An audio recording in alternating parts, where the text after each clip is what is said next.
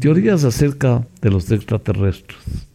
Existen, si bien la mayoría de gente no lo sabe todavía. Para ellos que creen que ciertos ovnis pueden ser naves espaciales extraterrestres, es razonable creer que una forma de vida lo suficientemente inteligente puede viajar hasta nuestro planeta y permanecer aquí sin que la detectemos. Alternativamente, podríamos haber sido hallado por ellos y un mensajero o emisario esté en camino. Otros recurren a las teorías de conspiración para alegar que las pruebas de visitas extraterrestres están siendo ocultadas por la élite de políticos, millonarios, banqueros y gobiernos, que no quieren que el público en general conozca la extensión de esos contactos. Existen, han estado aquí, pero cuando nosotros no estábamos. Algunas personas como Stephen Baxter han hecho notar que la capacidad de la humanidad para detectar y comprender vida extraterrestre inteligente existe solo desde un periodo muy corto, quizá tal vez un siglo. De acuerdo con este punto de vista, la humanidad simplemente no lleva suficiente periodo en la Tierra como para encontrar vida extraterrestre. Por ejemplo, hace un millón de años no había humanos en la Tierra y los extraterrestres pudieron encontrarse. También habría la posibilidad de que haya otros mundos más prometedores que visitar, incluso si los extraterrestres hubiesen visitado la Tierra recientemente, podríamos haber sido tomados como entes sobrenaturales, monstruos, criaturas fantásticas, incluso dioses por las primeras culturas. De esa manera pasaríamos inadvertidos y cualquier registro de esos contactos no lo sabríamos. Una posibilidad es que escondan su presencia a la humanidad y podrían hacerlo debido a consideraciones éticas o un deseo de mantener la diversidad cultural. También podría ocultarse deliberadamente por otros motivos, evitar la destrucción de las civilizaciones, querer vivir sin interferencias de otras formas. Otra idea propuesta es la del zoo, que sugiere que la Tierra está siendo vigilada para un estudio o por propósitos éticos. La idea es similar a la primera directiva de la serie Star Trek. La humanidad tendrá que alcanzar cierto límite ético o tecnológico antes de ser contactada. Se ha sugerido que hay una posibilidad de que simplemente no hay interés en los seres humanos. Esto se debería a la posible psicología, que podría ser diferente, hipotéticamente, partiendo de la premisa de que al ser inteligentes su conducta debería ser similar a la nuestra, y por eso tendríamos que presentar interés hacia otras formas de vida. O bien no somos importantes. Nuestra civilización es muy incipiente o común, no tenemos nada que aportarles, por tanto no requieren su atención. Una idea reciente es aquella del empleo de la tecnología de la radiodifusión. Con la radio, que son fundamentalmente un mal gasto de energía, las civilizaciones más avanzadas podrían no usarlas por esa misma razón. Dando a la radiodifusión se necesitan grandes cantidades de energía para que la señal pueda llegar a distancias considerables. Así se teoriza que posiblemente nunca podremos detectar señales de civilizaciones avanzadas producidas de esta tecnología. Ejemplo de ello es que las nuevas tecnologías humanas están reemplazando la radiodifusión por comunicaciones por cables. También podemos imaginar que haya vida inteligente en un planeta, pero donde no existen metales. Los habitantes de ese planeta podrían pensar que hay otros mundos, pero no pueden construir un transmisor un electroimán. Ejemplo, los mayas, civilizaciones del pasado, estaban culturalmente avanzadas, pero desconocían por completo la metalurgia.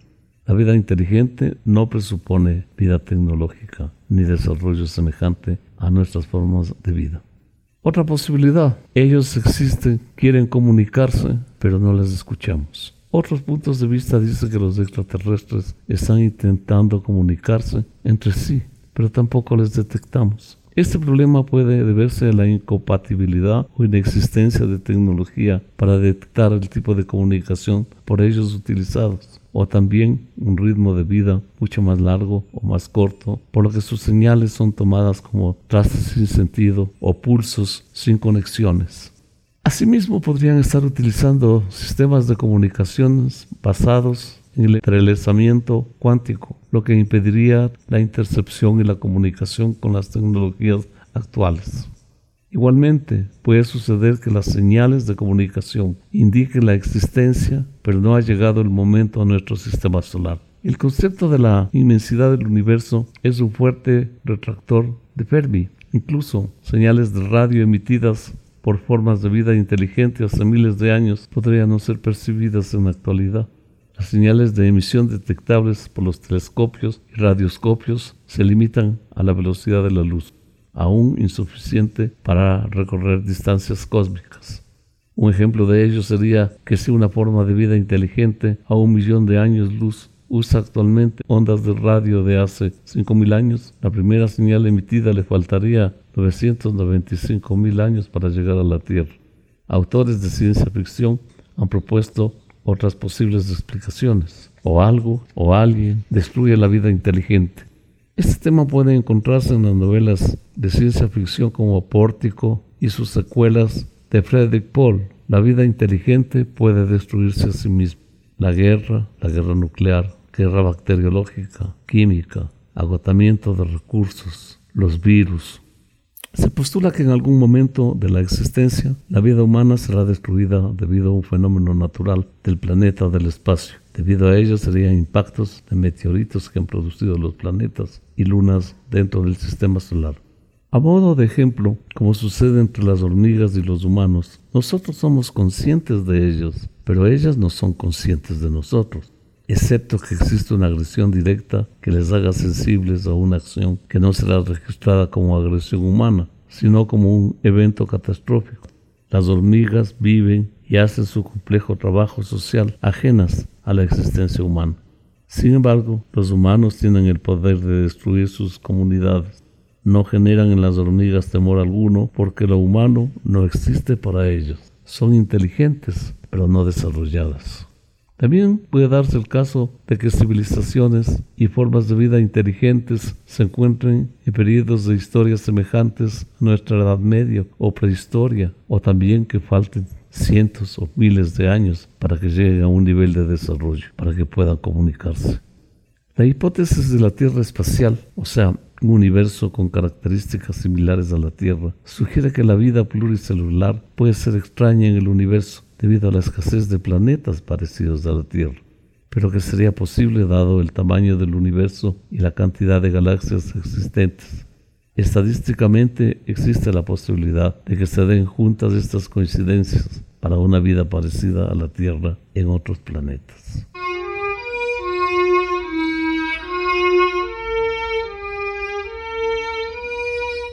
El proyecto SETI o búsqueda de inteligencia extraterrestre Existen numerosos proyectos que tratan de encontrar vida extraterrestre inteligente, ya sea por medio de análisis de señales electromagnéticas capturadas en distintos radiotelescopios o bien enviando mensajes al espacio con la esperanza de que alguno sea contestado.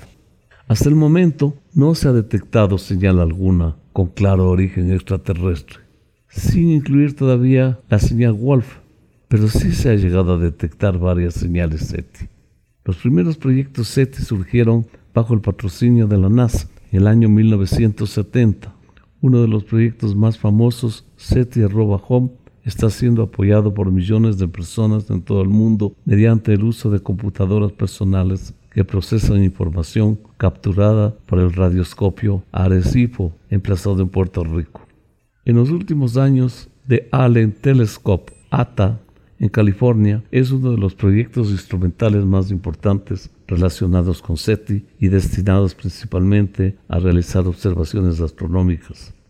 Este instrumento es capaz de buscar señales tipo SETI en forma sincrónica. El proyecto SETI ha trascendido su carácter de computación distribuida para diseñar y llevar a cabo un programa que se ejecuta en el ordenador del usuario, mediante el cual es posible participar en otros proyectos que requieren grandes cantidades de procesamiento de datos. Este programa tomó el nombre de Boeing, que actúa como cliente de proyectos. Ahora SETI es uno de esos proyectos. Algunos proyectos que comparten la infraestructura son Einstein.home, busca púlsares, estrellas de neutrones usando detectoras de onda gravitacional. LIGO y GEO están apoyados por la Sociedad Americana Física APS. Climate Prediction tiene por objeto hacer simulaciones meteorológicas para conseguir realizar previsiones acertadas. Rosetta.home pretende desarrollar métodos para la predicción y diseño de proteínas. Hay más de 5 millones de usuarios de más de 200 países que están participando en estos programas y que ha contribuido con 19 mil millones de horas de computadora. Hasta el momento, la señal más prometedora por SETI ha sido la SHGBO2 más 14A, la cual se origina una constelación de pisos diarios a mil años luz de la Tierra. El mensaje de Arecibo, lanzado en 1974 en dirección al cúmulo de estrellas M13 a bordo de las ondas Pioneer 10 en dirección a la estrella Aldebarán, se encuentran en sendos mensajes destinados a una posible civilización extraterrestre que podría interceptar las ondas. Lo mismo sucede con el caso disco de oro del Voyager, que son sondas Voyager 1 y Voyager 2. Más recientemente, en el 2008, un equipo de científicos ucranianos ha enviado mensajes en dirección al sistema CLIES 786. El 5 de febrero del mismo año, la NASA transmitió la canción Across the Universe de la banda británica Los Beatles en dirección a la estrella Polaris, que se encuentra a 431 años luz de la Tierra. Usó una antena de 70 metros a las afueras de Madrid con el fin de celebrar el 50 aniversario de la NASA. Varios científicos de SETI han advertido que tratar de contactar con hipotéticas civilizaciones extraterrestres enviando transmisiones es imprudente, científico, falto de ética y potencialmente catastrófico.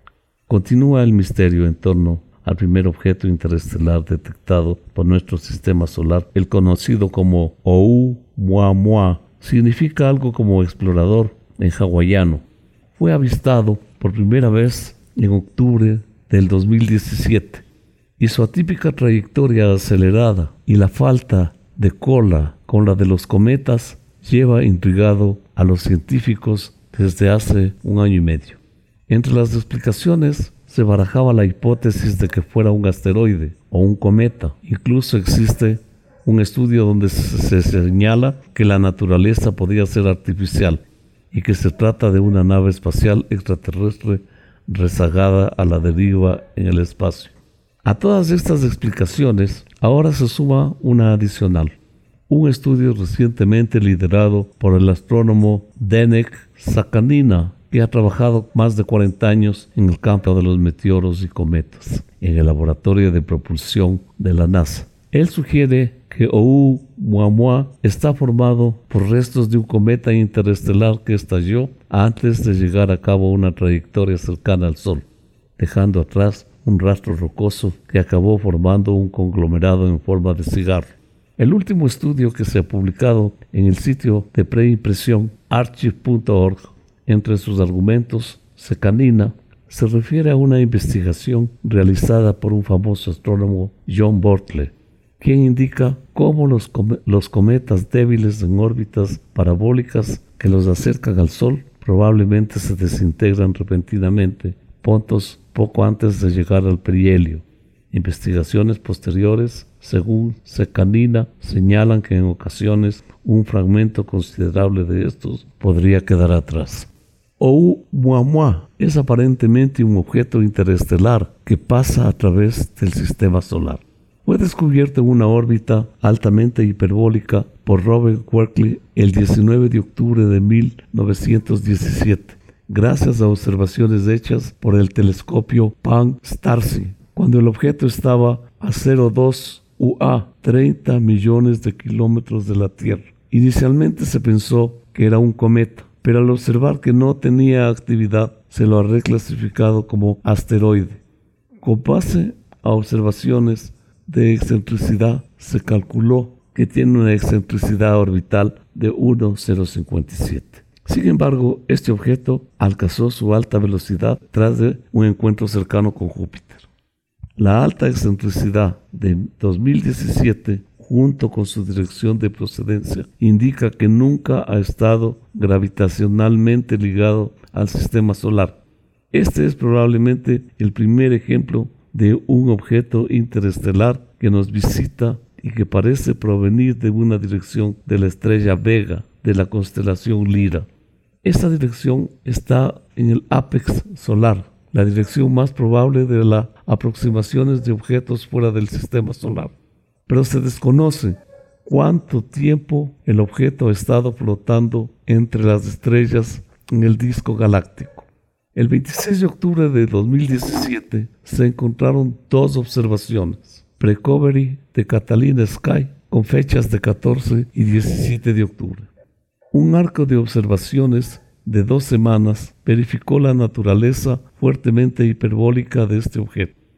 Asumiendo que es una roca con un albedo de 10%, tendría aproximadamente 160 metros de diámetro. Los espectros registrados por el telescopio William mostraron que el objeto tenía un espectro al rojo como aquellos del cinturón de Kuiper.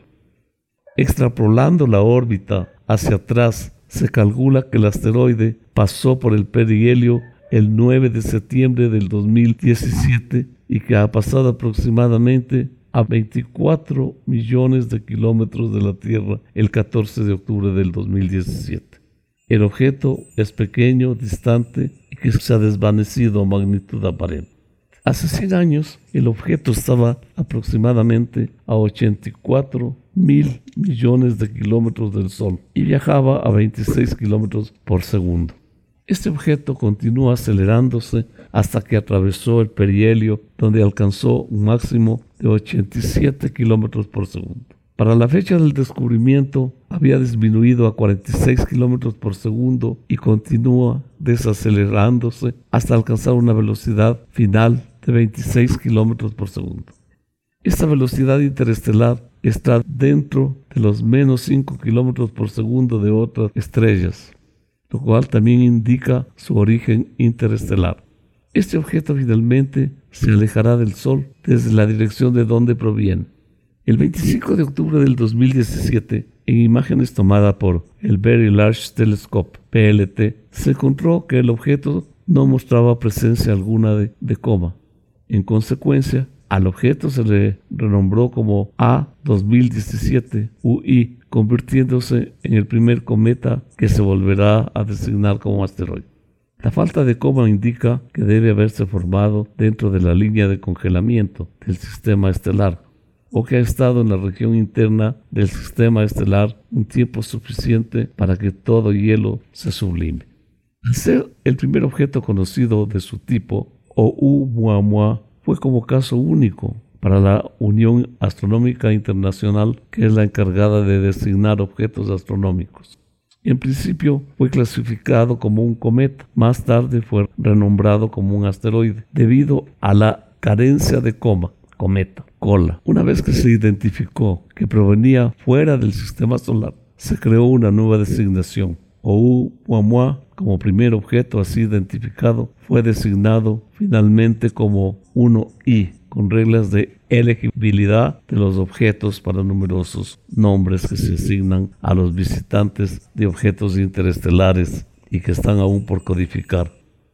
El nombre proviene del hawaiano Oumuamua, que significa scout, explorador. El OU significa alcanzar y Mua, replicado con énfasis, significa primero, antes de, describiendo que este objeto es un explorador o un mensajero enviado desde el más antiguo pasado para llegar a la humanidad. Se traduce aproximadamente como el primer mensajero distante el primer personaje de una oquina hawaiana no apóstrofe y se pronuncia como una oclusión glotal. El nombre fue elegido por un equipo del BAM Star Stars 15 tras de ser concursado con Kayuki Mura de la Universidad de Hawái. Antes de que se decidiera el nombre oficial, se sugirió el nombre de Rama, designación de la nave extraterrestre descubierta en circunstancias similares por la novela de ciencia ficción de Arthur Clarke en 1973.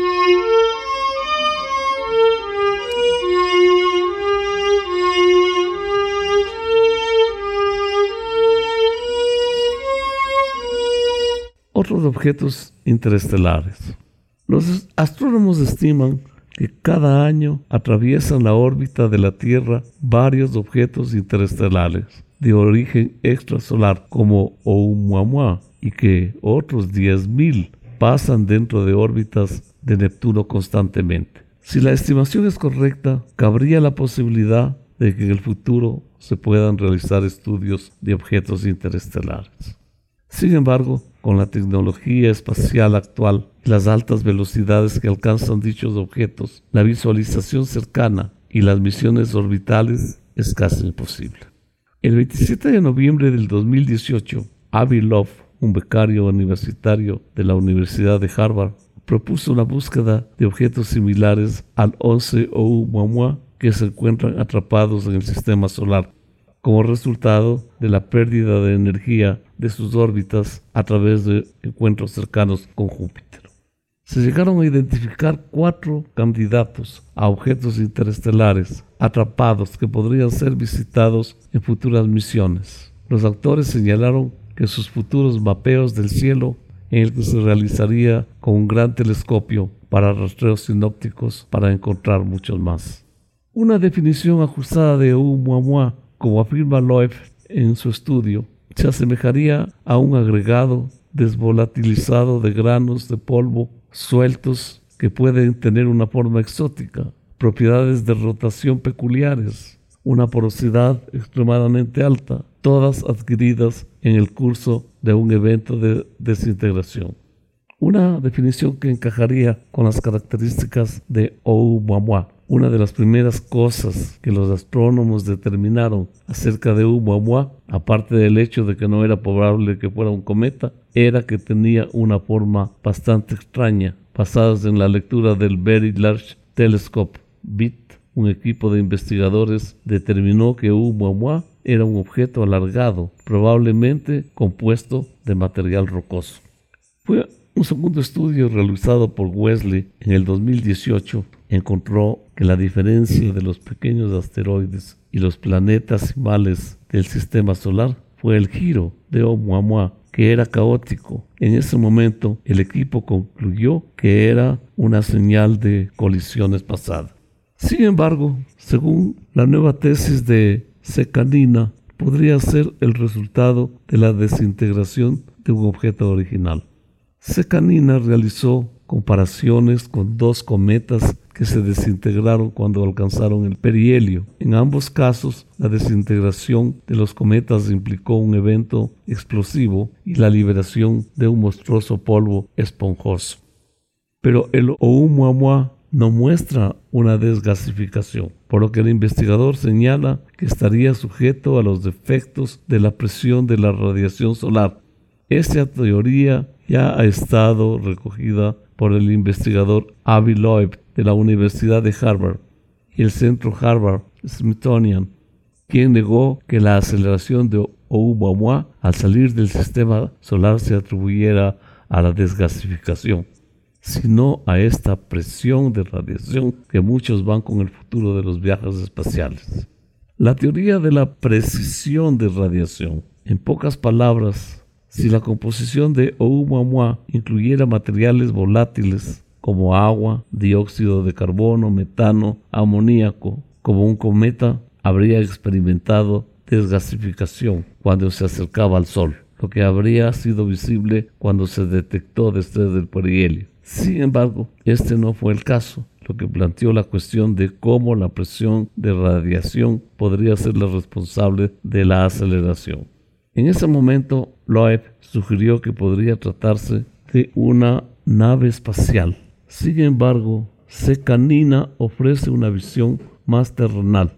No se atreve a afirmar que se trata de una nave espacial, sino de una clase de objeto previamente no estudiado, que está sujeto a la presión de radiación y que ha adquirido la característica junto con la forma de un periodo reciente tras la desintegración no inherente al objeto. El investigador afirma que debería estudiarse más cuerpos de naturaleza interestelar y sobre todo que busca el posible padre de Oumuamua, el cometa que partió en primer lugar.